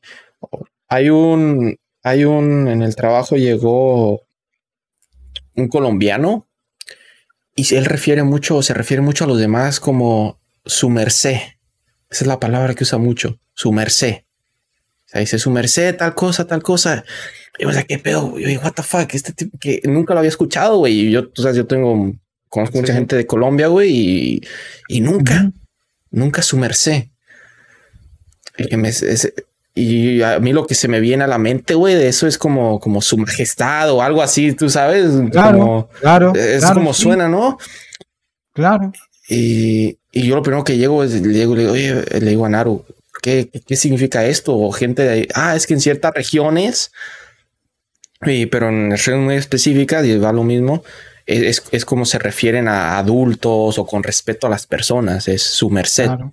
Y sí, es, lo oh. mismo, güey. Sí, y el, el vato lo dice mucho, ¿no? Y a nosotros se nos hace súper curioso, güey, porque todos mexicanos y este, y ese chavo que le echa ganas, güey. Él, está como nosotros cuando, como mi hermano y yo, e, ese chavo está ahorita trabajando ahí en la, en la plomería, güey, en la construcción, y llegando el jale, eh, se va al cine, güey, porque limpia los cines y sale a las 2 de la mañana y a dormir, y a las 6 de la mañana otra vez al jale, güey. Él está en, ese proceso ahorita, güey, y sé lo difícil que es porque yo y mi carnal nos aventamos así un buen rato también en un restaurante en Jale. Y, y, es, es un puta madre, güey, ya de regreso a veces. Mi hermano me decía, güey, maneja tú, ¿no? Porque la neta no creo llegar a la casa despierto. Y pues ahí me la rifo, güey, ¿no? Y, se respeta, güey, un chingo eso. Hoy me encanta ese morro dejaron los españoles. Hay, hay todo una, una explicación bastante interesante. Acá en Argentina, por ejemplo, decimos, cuando vamos a hablarle en confianza a alguien, mm. decimos, ¿te puedo tutear? ¿Saben lo que significa tutear? Mm, no, tutear. es tratar, de, tratar de tú. oh, sí, sí, sí, sí, sí. No de usted, de tú. Claro, ¿cuál es el problema? Miren qué ironía. Acá en Argentina no usamos el tú, usamos el vos. Mm, vos. Y dicen tutear, ¿verdad? Y decimos, cuando hablamos mm. con alguien, decimos, ¿te puedo tutear? Sí, bueno, vos tal cosa, pero vos no es tú. ¿Qué pasó ahí? Bueno, hay una explicación que yo invito muchísimo a estudiar, a mm. investigar un poco, tampoco es que hay que hacerse, convertirse en un literato, pero existen tres expresiones, el usted, el tú y el vos. Mm, ¿Por qué existen tantas expresiones? Y ahí viene la mayor diferencia, entre comillas, que tenemos en Latinoamérica. Viene todo de España, todo viene de España. En España, en algún momento vos, y lo van a escuchar, es una expresión muy respetuosa en, un español muy antiguo. Porque viene de, por ejemplo, vuestra majestad. Mm. Vos sabéis que tal cosa. ¿No? Es, es la máxima expresión de respeto, vos. ¿Qué pasó? El voz se puso muy de moda en España, lo empezaron a usar gentes del campo, se hizo muy popular y no está muy lindo que la gente del campo hable igual que los nobles. Mm. Entonces se fue cambiando. Y ahí viene el problema en toda esa transición cuando viene el español a, a América. Por eso, en buena parte de América se habla de tú y en ciertas partes se habla de vos. Vos es la máxima expresión respetuosa. Es una de las formas más arcaicas. Pero como se volvió muy popular, los españoles empezaron a usar otras formas, como el tú. Vuestra, vos, vos. El vos inclusive creo que es como un plural y tiene su explicación, que no me voy a... ahora no, me voy, no los voy a volver locos a ustedes, pero el voz, el voceo, acá se le dice voceo, el tratar al otro de voz, es una forma supuestamente sumamente respetuosa en una España de una época, que cambió porque se hizo popular y lo popular mm, no va tanto con lo noble. Si lo usan los campesinos, nosotros que somos príncipes, mm. claramente. El Cody, eh, Allen, somos príncipes, se nota. Falta la vista. No podemos. Ah. no podemos usar esa expresiones. Eh, ahí viene un rechazo y se usa o pasa a usar otra. ¿Cómo se, por ejemplo, cómo se eh, más o menos se imaginan o saben, se resume usted? ¿Cómo, cómo es la simplificación, la contracción de usted? Acá en Argentina es igual, UDS. UDS. UDS. Bueno, en España no. Es un quilombo, es creo B corta, V y bueno, porque es como vuestra no sé qué cosa. En España es distinto. UDS, usted, es vuestra no sé qué cosa. Eh, ahí están las diferencias que tenemos, ¿no? Mm. Eh, diferencias que terminan siendo generando. Yo tengo un amigo peruano, Goxila, que el código lo conoce. Yo me vengo a enterar que en Perú se dio como una crisis de todo esto. Usted es con respeto. Tú es para alguien que no hay, no es importante, pero no hay tanta confianza. Y vos es para alguien en quien confías. Cada vez que mi amigo peruano, pero esto mi amigo peruano no lo sabe, cada vez que mi amigo peruano me dice, por ejemplo, tú tal cosa, ah, qué hijo de puta que sos. ¿Y por qué me dices eso? Y porque me decís tú, no me decís vos. ¿Y qué tiene de malo? Porque qué, no tiene nada de malo. Sí, sí, porque el tú es para alguien en quien no confías mucho y el, y el vos es alguien en quien confías, es alguien familiar. Y lo vivo jodiendo con eso. Yo esto no lo sabía, ¿eh? de ahora en adelante te voy a decir vos también. Esto yo no, tenía idea. No, no, es que decís tú, de nuevo, para partes de Latinoamérica es más simple, se divide en dos, usted y vos.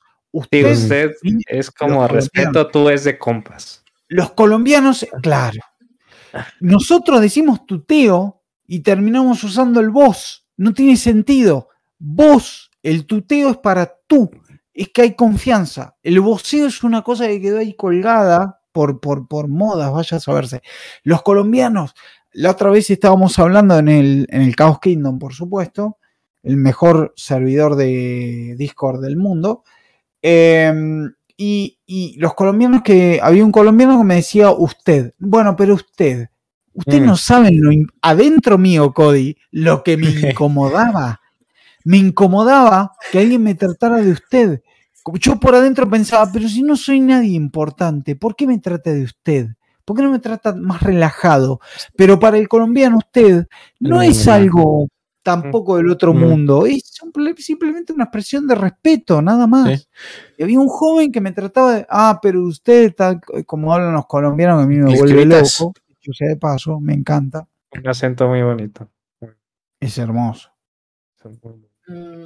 el Curitas también se refiere mucho a mí de, usted, siempre, siempre con el usted, el Curas. ¿No te da, Cody? ¿No te da esa, esa incomodidad de decir, bueno, para que tengo 20 años, no soy un viejo. Acá inclusive el usted está mal visto. El usted es para formalidad o para gente muy, muy mayor. Sí, Es habitual que a alguien de 50 años decirle vos, porque es elogioso. Decirle vos a alguien que es de 50 años y no ocupa un cargo importante, es elogioso porque lo estás, lo estás tratando de joven detalles, cosas, virguerías del, mm. dialecto. Este. Dicho sea de paso y no tiene nada que ver, eh, yo siempre digo, los mexicanos son los islandeses de Latinoamérica. Yo siempre digo eso y nadie entiende nada. A ver, Con respecto al idioma. Cuando, bueno, hoy existen palabras como streamer, youtuber, ¿no? Mm. Por ejemplo. Eh, en Islandia esos términos no existen. O sea, sí, se pueden usar, pero se le adjudican a la lengua inglesa. A la lengua inglés, en inglés. Los islandeses, cuando surge un término nuevo, crean una palabra en su propio idioma para referirse a eso. ¿Bien? O sea, el islandés. En islandés, youtuber no dicen. No, la verdad, ahora no te voy a mentir, eh, Allen, no sé cómo le dicen. Le dirán algo así todo reduro, algo así con un montón de G y R en el medio. No sé cómo. Pero lo adaptan a su idioma. Sí, los, mexicanos. Lo mismo. Los mexicanos, ¿cómo le dicen a las camionetas, Cody? Eh, trocas. ¿De dónde viene trocas? De, también de trucks. De, de, Al mexicano matalo, que su cultura no la matas nunca. Eso es una de las cosas que más loco me volvió de México. Ah, Al mexicano no, lo, no lo La ira, la baica. Baica. La ira de encendedor. Pásame la laira, es el encendedor, viene de live. Encendedor. Mira eso, mira eso, mira, mira eso. ¿Cómo se dice? La ira. También. Guacha. Donche. Guacha. Ah, guacha. Guacha. ¿De qué viene guacha? Watch. De watch. De mirar. Eh, eso para mí es un, es un ejemplo para toda Latinoamérica. El mexicano que está, no nos olvidemos que linda con, bueno, ¿eh? No nos olvidemos. México es el coloso que aguanta ahí, ¿eh? que aguanta el peso del mundo prácticamente, el mundo de por lo menos lo que es América. Está ahí aguantando. Y tiene esas expresiones, adapta el inglés a su propio idioma. A mí me encanta. Guacha, guacha que es mirar tal cosa. ¿No? Eh, eh, por eso digo, es el islandés. Adapta la palabra de origen a su propio idioma. A mí es algo que me fascina porque eso es protección ¿Qué ocurre ahí? Se protege la propia identidad cultural. A un islandés de 12 años, Allen, a un islandés de 12 años, vos le das un escrito del siglo XII y lo lee perfecto, salvo alguna que otra palabra. Porque hace casi mil años que los islandeses hablan igual. No, nunca soltaron o vendieron su costumbre, su, su cultura en el dialecto.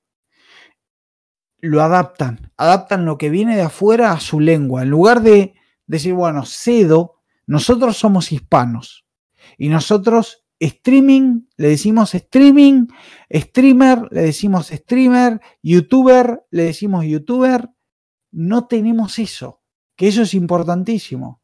El tener nosotros una forma de llamarle a esas cosas en nuestro propio idioma, un idioma que hoy está obviamente totalmente marcado por el español, por supuesto. Eh, eso es una cosa. Y los mexicanos que han usado, acá le decimos camioneta, pero es troca. Y, tiene un sentido que sea troca. Tiene un sentido, tiene un porqué. Eh, a mí es algo que me encanta. Los mexicanos han defendido en la frontera. Yo al mexicano lo veo como la guardia, la guardia del cuervo de Juego de Tronos. Los que están ahí, en esa, en esa pared, en esa muralla de hielo, defendiendo, ¿no? Culturalmente lo digo, culturalmente.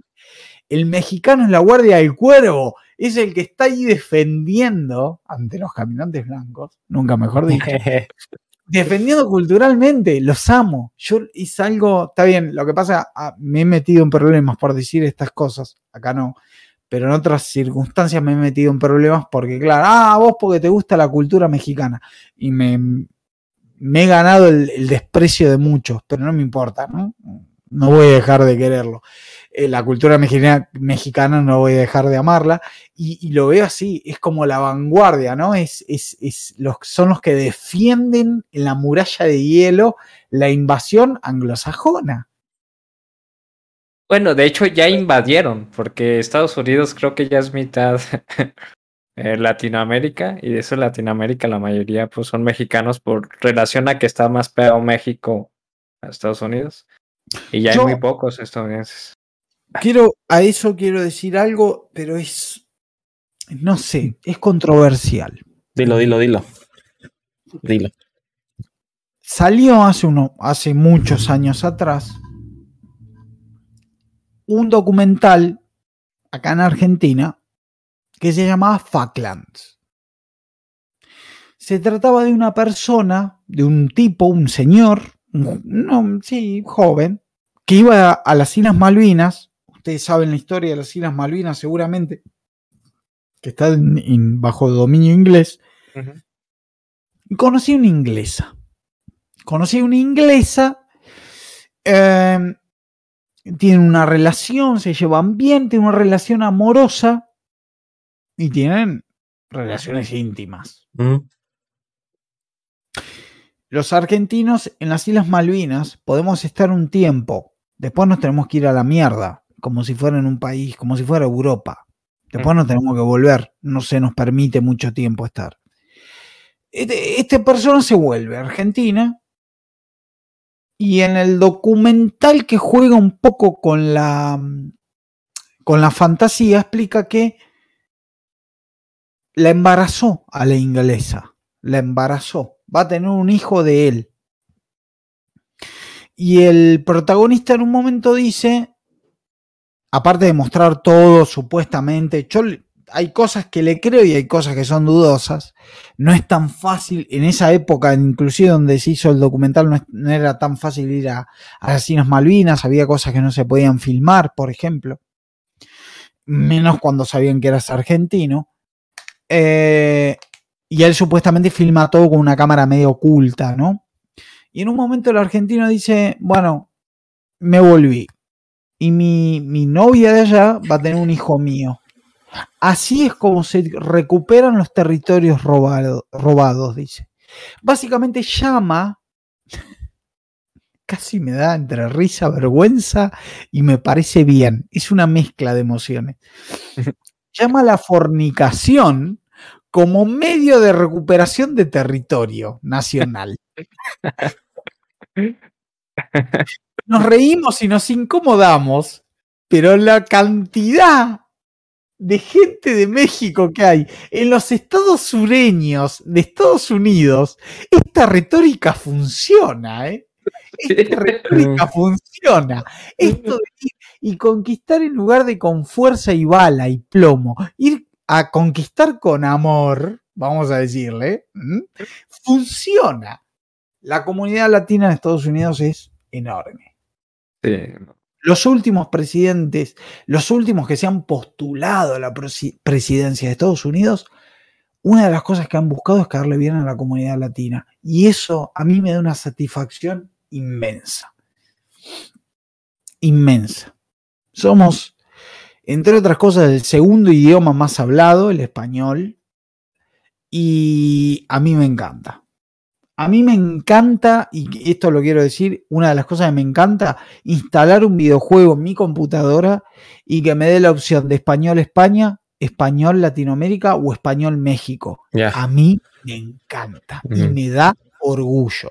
Algo que me voy un poco de la charla que veníamos teniendo, pero se los tenía que decir. a mí orgullo. Y, es algo que hemos luchado mucho, hablando del, del término gamer, digámoslo, que los juegos vengan traducidos. O sea, no tenemos problemas con que vengan en inglés. Lo puedo disfrutar igualmente. Pero que vengan con jerga que tú conoces, cambia totalmente la experiencia del juego. Sí, ¿qué te parece? Empatiza uno más con los personajes, eso es mentira uno empatiza más con los personajes cuando usa los términos de uno. Exacto. Y te voy a decir cosa más, Allen. Eh, en videojuegos y en películas, ¿sabes cuál fue la mayor gracia que tuvo Shrek, la película Shrek en Latinoamérica? Que usó términos de México. Sí, güey. Exacto.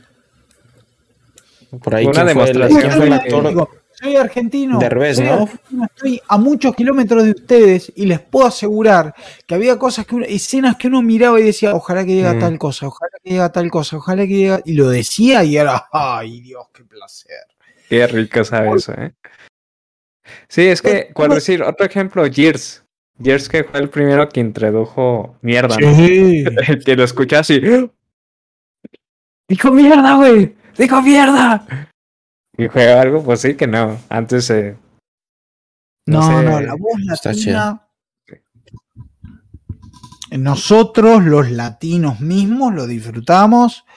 Disfrutamos. Yo, inclusive, conozco tengo amigos mexicanos que disfrutan, no comparto, disfrutan los doblajes argentinos en ciertas películas. No comparto, pero bueno. O sea, hay doblajes y doblajes también, ¿no? Para ser justos. Es que depende del personaje, más que nada, ¿no? O sea, depende de que le ponga. ver con eso. Sí, totalmente. Porque yo también considero el argentino un acento. A mí me agrada. A mí me gusta mucho boludo, pero ¿qué estás pensando? Esa expresión, como que todas esas expresiones me, me, gustan mucho. Pues Latinoamérica en general tiene expresiones muy, muy románticas, por decirlo así. Sí, uno las romantiza. Sí, sí, sí. El chileno gritando con chatumare es hermoso, es impagable, es una cosa que no te da gracia de otra manera. Tiene que estar tiene que estar. Es totalmente, totalmente. Yo creo que es un o fue un error buscar un latino neutro. Tiene que haber un popurrí, porque es lo que nos identifica a nosotros. Tiene que haber un popurrí de expresiones con los tonos adecuados. Sí, tan solo. Y ahorita es muy común que, ah, ando con los panas. Oye, parce, ven, ayúdame. Huevón. Y se usa en todos lados, o sea, ya no es exclusivo de un solo país, ya es. A veces le dices güey, a veces vos, a veces boludo, a veces huevón. Sí. Yo mis directos, bueno, yo soy alguien muy influenciado por la cultura mexicana. Pendejo, mm. este, al chile, son expresiones que suelo usar. A veces pienso, seguro me escucha otro argentino y piensa que soy estúpido. hay pruebas empíricas de que soy estúpido, pero más allá de eso, tengo un gusto por estas expresiones. También uso expresiones de Chile y, me, divierto y me gusta y me siento cómodo. Y me siento cómodo. Uso expresiones latinas propias y, me siento cómodo. ¿Por qué, es que, Es que hay expresiones que hacen falta en tu, en tu jerga y tal vez eso las tiene otro país.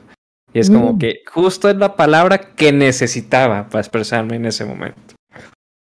Hubo un, una gran figura de lo que es el cómic humorístico argentino que dijo, la mala palabra no tiene reemplazo. Decir que alguien es tonto es una cosa, decir que alguien es estúpido es otra cosa, decir que alguien es boludo es particular. Y es verdad. Y decir que alguien es. No, eh, por ejemplo, acá en Argentina, pendejo. Sí, es alguien menor. Los argentinos somos medios complicados. Usamos las malas palabras, depende del tono. Porque por ahí yo te digo, ah, pero eso es un, un pendex. Pendex es como decir, es elogioso, sos joven. Pero por ahí te digo, hoy por hoy, ¿no? Pendejo. y, es porque es en el término mexicano, es en el, término más mexicano que pueda haber, es con esa fuerza, con esa indignación prácticamente.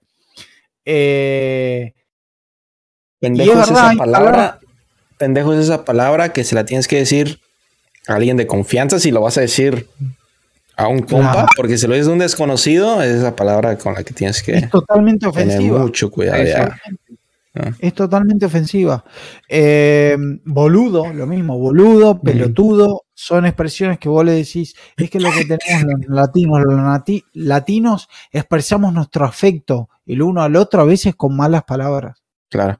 Porque demostramos la confianza que hay con el otro, sí, ante otros. Es lo que tenemos. Yo a él, que es para mí importante, le estoy diciendo de una manera que es ofensiva, y está todo bien, no hay ningún problema, porque tenemos un buen vínculo. Esa es la expresión tácita que hay, esa explicación tácita cuando uno dice pendejo, boludo, huevón, elijan el término que quieran del país que quieran. Es una de las cosas que tenemos en común. Eh, a mí una vez un, un amigo español me preguntó, pero bueno, al final, ¿cuándo te das cuenta cuando un latino te está diciendo algo de mala manera o de buena manera. Y yo le dije, fíjate si tiene un arma en las manos. Si tiene un revólver, corre. Si no lo tienes, porque te quiere. ¿No? Es la forma más inmediata y fácil de darse cuenta. Ya.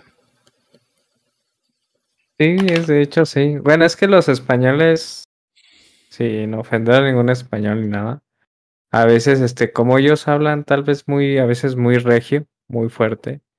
Tal vez a veces cuando un mexicano, un latino habla fuerte, ellos lo interpretan como que estamos molestos o, o no sé qué, qué, qué pasa ahí, que sí, yo sí he tenido unos problemas que llega a jugar juegos en línea, Mm. donde estoy jugando con españoles y lamentablemente quedamos mal o así.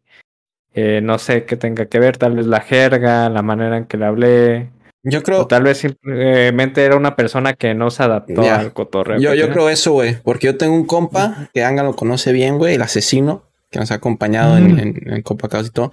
Y ese vato entra, güey, y desde que entró, el cotorreo lo agarró, güey. Es español de sangre pura. Lo ves al vato y, y, y yo me burlo, güey, porque así, así me llevo con él. Jodo mucho con él, güey. Tengo ese tipo de confianza y, yo empiezo a remedar, a hablar como español y él empieza a remedar acá las jergas de México, güey, también así jodiéndonos de cómo hablamos, pero todo en joda, todo, todo está jugando, güey.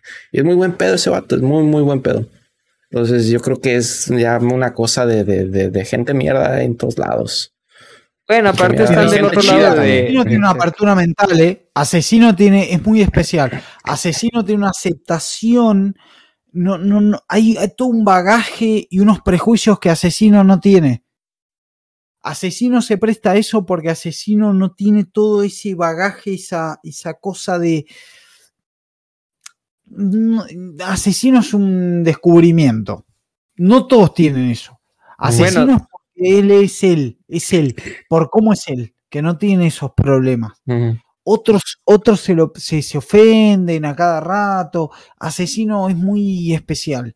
Es, es difícil encontrar un, un- un español, un español, un extranjero a nosotros que tenga eso. Sí, un- alguien que no sea latinoamericano, no precisamente un Sí. español. Alguien que no, No, sea de no, no, latino, claro. este suele ofenderse tal Mm. vez por la manera en que nosotros, porque la verdad es que Latinoamérica es un país, Latinoamérica siempre ha vivido en crisis y nuestra comedia siempre ha sido de las crisis que tenemos, de los defectos que tenemos y siempre el cotorreo va a ser atacando un defecto que tiene Mm. un amigo y no es Mm. bullying, es cotorreo. Entonces, Sí. tal vez ahí pueda estar la, el roce. Pero ¿Me dejas, me dejas argumentar muy duramente lo que acabas de decir, eh, Allen? sí, sí. Eh, al director del Toro, un día le preguntaron en Estados Unidos cómo manejaba también la tragedia y el humor. Cómo manejaba también la tragedia del humor. ¿Sabés qué contestó del Toro? El director eh, de cine, Hell- Sí, sí, eh, Hellboy, este, Blade, podemos nombrar cada película taquillera, rompedora. ¿Sabés qué contestó? Porque soy mexicano. Ah, sí, sí, sí. Sí, Sí, vi sí. eso. Porque soy mexicano. Lo pueden buscar en, en Sí, Google, no sí, me he visto. Ya, Buscar y lo van a corroborar. Contestó porque soy mexicano, por eso manejo la tragedia y el- humor con tal balance. Es lo que hacemos nosotros. Nosotros, claro, como dice el, el- el- el- el Allen, no- tenemos como un equilibrio. Entendimos eso. La tragedia la hicimos parte nuestra. No es cuando hacemos una expresión de esas, no es que nos mofamos del otro porque está en inferioridad de una mierda. Nos consideramos igual de rotos que el otro. Ya aceptamos que somos igual, estamos igual de rotos que el otro. Nos reímos, al reírnos del otro, nos reímos de nosotros mismos. Ya nos adjudicamos la misma rotura que el otro. Eso es lo que tiene. Exactamente.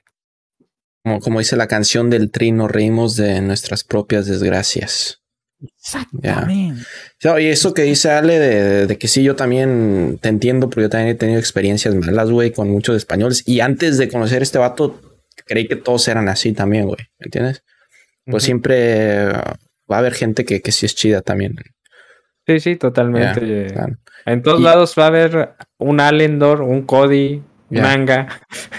no importa si sea irlandés, eh, chino, japonés, va a haber alguien como nosotros que tenga el mismo concepto de cotorrear esto. Yo creo que lo que más nos entienden ahora que lo decís, en serio, ¿eh? son los irlandeses. Mm. El único europeo que nos entiende lo que es ser latino son los irlandeses. Son los únicos anglosajones que nos entienden. Son los únicos bichos, la única raza que no sé por qué, coincidencia de la vida, no se entiende. Entiende lo que es ser latino, es un irlandés. O sea, los tipos han convertido iglesias en bares. Los tipos han, no sé, no sé cómo decir, han sangrado por México. Esto está en la historia de México. Ahora, nota, nota al pie de página, ¿no? Los irlandeses, ahora que los mencionaste, son los que posiblemente más entiendan lo que. Debe ser porque fueron un pueblo tan sometido como nosotros, que son los que mejores entienden lo que es un latino, el irlandés. En serio, ¿eh? El escocés hasta ahí nomás porque transó demasiado con el imperio inglés. Mm. Pero los irlandeses, yo creo que son los que más, los que más, ¿eh? Allá en, México han luchado y acá en Argentina tenemos un prócer que es O'Brien. Y O'Brien, te prometo que no es un apellido argentino. O'Brien, mm. entiéndase, ¿no? O apóstrofe a Brian. Eh, yo creo que son los que más, los que más nos pueden entender. Tenemos que ir a Irlanda a tomar cerveza. En conclusión, Cody, yo, Cody, querido Allen, tenemos que ir a Irlanda a tener y tomar cerveza. Yo, yo hice una cosa, yo no estaba preparado hoy y, soy el único que no está bebiendo, güey. Para la otra tengo que tener sí o sí ese vodka que te dije, y lo voy a acompañar con eso, güey. próximo. esa es promesa, güey. Episodio 2, sí o sí, y, va a ser, va a ser tradición. De, ahora lo digo. Es un podcast, tienes que aflojar poco la lengua.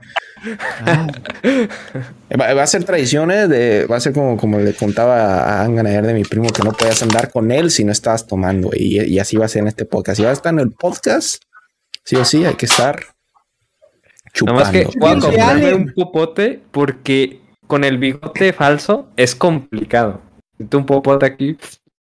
Como buen Con popote Allen pega más. Está comprobado científicamente. ¿Por qué? Con popote pega más. No porque oxigenas la, la, cerveza, ¿no? claro, supongo que sí. Inclusive llegué a ver en mis épocas jóvenes gente que tomaba cerveza con cuchara. Wow. Y era caldo. Qué pedo, eh. Y les Sí, sí, sí. Yo de joven, cuando no teníamos muchos dineros, eh, hacíamos esas cosas y nos dábamos vuelta, nos paramos en las manos contra una pared para sacudirnos y que nos pegue más. Para que des una idea, la inventiva latina, ¿no? Eh, sí, como cuando te quieren bajar lo ebrio, un hielito entre la entre el pantalón ahí. Son esos trucos. Los trucos, claro. Bueno, pero no concluimos, Cody. A ver, ¿en qué te quedaste? ya ni me acuerdo, güey. Ya ni me acuerdo. Ya ni me acuerdo, güey. Dale, dale, Ángel. ya llevamos como dos horas, ¿no? Yo creo que aquí ya concluimos y le paramos porque si no. Sí, sí, adelante. Ya. Estuvo chido, me está gustando, me está gustando. Pues yo ocupo, ocupo traer el vodka para la próxima. la neta. Yo ocupo como estar aquí seco, güey. Hace falta, ¿no? Hace falta. Un icono de al final todos juntos. No, y yo, güey. y conmigo, cuidado, yo no soy, yo no soy un, un Angan, ese güey aguanta, güey, lo que tenga que aguantar, pero yo con una lata, güey, ya me vas a ver diciendo cualquier pendejada de ello, nomás digo. Pero está bien, está bien, porque eso se trata, ¿no? Está sí, de cotorreo. Ah, sí, está chido. No, y a ver, ahí le dices, güey, o sea, yo pienso que, que no nos pasemos de cinco personas eh, por, por, por podcast, para que tampoco se haga un pinche alborotadero, sí, ¿eh? Simón. Pues Pues podríamos ser nosotros tres la base, que es lo que estoy viendo. Claro, y tener un invitado por semana, uno por semana para no quemar. Incluso, sí, puede incluso hasta dos, ¿no? Atraer, por ejemplo, a Utopian y al otro compa, si quieren estar cotorreando un rato. Este. Sí. Ahí estoy, ¿eh? Se puede, se puede, se puede. Le digo a a Ale que, la próxima semana que, estemos grabando y, traiga yo el vodka, que, no, que hace años que no, que no pruebo el vodka. Este, que cuidado, porque yo soy, tú, tú sabes, Anga, yo soy de borracharme rápido, ¿no? Entonces, por ahí voy, a estar hablando cualquier, cualquier cosa. espere, a ver qué, tal nos va. Pero va a estar Si vas a traer el vodka, yo voy a traer las preguntas sexuales. Entonces, mm. para, lo matamos. contesta. Allen, lo matamos. Lo matamos a preguntas. Olvídate. Lo, matamos a preguntas sexuales. A, experiencias personales. No, no, no hay que dar nombre, pero a experiencias. Olvídate. Va, va que va. Este. Ok, creo que ya llevamos como dos horas más o menos. Entonces yo creo que muy, muy, muy, no sé, se pasó de volada, se pasó rápido. La verdad la pasé muy bien. Estuvieron muy buenas las pláticas. Abarcamos muchos temas. Espero que ustedes también lo hayan disfrutado. Este, hagan algo que tengas que decir, bro. ¿Qué, te pareció? ¿Qué les pareció a ustedes dos? La verdad, a mí, a mí me encantó. Crecer, crecer, en resumen, crecer en este medio es muy difícil. Lo que vale la pena es la, la pertinacia, el, el resistir, como hace Allen, eh, como hace el Cody también, el resistir, el, persistir, porque siempre hay un público que quiere ver lo que uno tiene para, contar. Eso es lo más importante para mm. mí. Eh, las plataformas mismas las tenemos en contra porque muestran siempre los mismos figurines. Y no lo digo por resentido, lo digo porque de verdad, de verdad que hay gente que, yo charlando hoy con Allen, ya quiero ver su contenido y Allen no lo hubiera conocido sin el Cody. O sea que ninguna plataforma tuvo la dignidad de traerme lo que hace el Allen, que hace un año que está. Entonces, claramente acá algo falla y son los algoritmos descerebrados. Son programas que lo único que hacen es buscar el mayor rendimiento, vaya a saberse en, en función a qué premisa, critico durísimamente las plataformas y después vemos los creadores.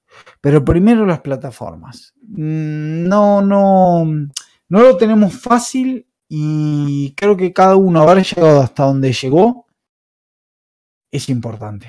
Es importante y es un logro doble, es un mérito doble o triple, porque cuando uno tiene en contra el propio medio en el cual uno expone su contenido, eh, bueno, está luchando contra el mundo, ¿no? Está luchando, se está, se está poniendo todo al hombro y está, poniendo toda la, voluntad y la, eso, la, la, perseverancia.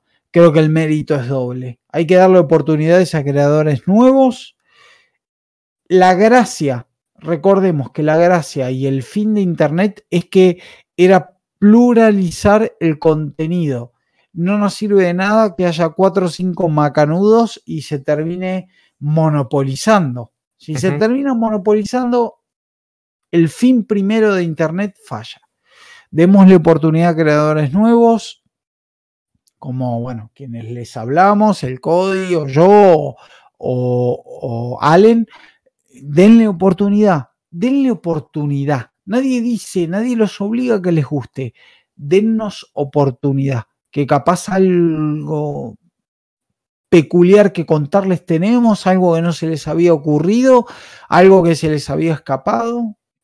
Nosotros, los creadores chicos, a diferencia de las propias plataformas, no subestimamos al público. Lo consideramos una entidad pensante, con autocrítica y que puede sacar algo bueno de lo que hacemos desde nuestros humildes lugares. Nada más es todo lo que tengo para decir. Que nos den una oportunidad. Qué grande, bro. Qué grande. Alendorn. Bueno, yo nomás quiero decirles que va a ser difícil, si se meten a esto, pero lo importante siempre es disfrutar. Ah, no te fuerces queriendo tener números, no te fuerces en querer tener un contenido chingón de un día para otro. No. Vas a ir creciendo poco a poco, vas a encontrar la manera en que vas a hacer tu contenido, vas a hallar el tiempo para subir videos a otras plataformas, vas a hallar la manera, solo sé constante y, disfrútalo. Lo, lo, prioridad aquí es disfrutar lo que estás haciendo. Si no lo estás disfrutando, mejor déjalo y busca otra cosa. Ya. Excelente. Igual, lo mismo les digo eh, y, con lo que dije hace rato, eh, no se comparen eh, con, con, los streamers grandes. Aprendan de ellos, véanlos, úsenlo como motivación, pero sean mejores que ustedes mismos el día de ayer y, y supérense ustedes mismos nada más. Y quédense con, la gente que conocen, que es, que es lo más bonito, como ya también lo habíamos mencionado, todas las conexiones que haces, todas las amistades que haces. Este, no, no vengas al mundo de, Twitch y quieras ver eh, a, los, tus viewers como simplemente viewers y, que, nunca. No, si, si te hablan, eh, puede, que sea un, inicio de una, de una amistad muy bonita, la que he hecho con, con estos dos chicos de aquí, que a los dos los conozco gracias a este medio y son, son unos amigos que, bueno, son, son, es una amistad grandiosa que, que no cambiaría por nada, muy bonita. Y nada, chicos, de verdad, pues aquí vamos a estar cada semana. No siempre vamos a estar tratando este tema. Eh, la próxima semana quizá estemos hablando de nuestras experiencias eh, sexuales, quizá estemos hablando de, dinosaurios, quizá estemos hablando de bebidas, de, lo que vaya saliendo, ¿no? De, eso se trata esto. Eh, y nada, síganos en aquí por, por YouTube. Eh, posiblemente le comentaban que y a Ale que hagamos este clips de, de, las partes interesantes de, de, nuestras conversaciones. Así que quizá hagamos por ahí un TikTok, eh, en Instagram Reels. Por ahí vamos a intentar de abarcar lo más posible.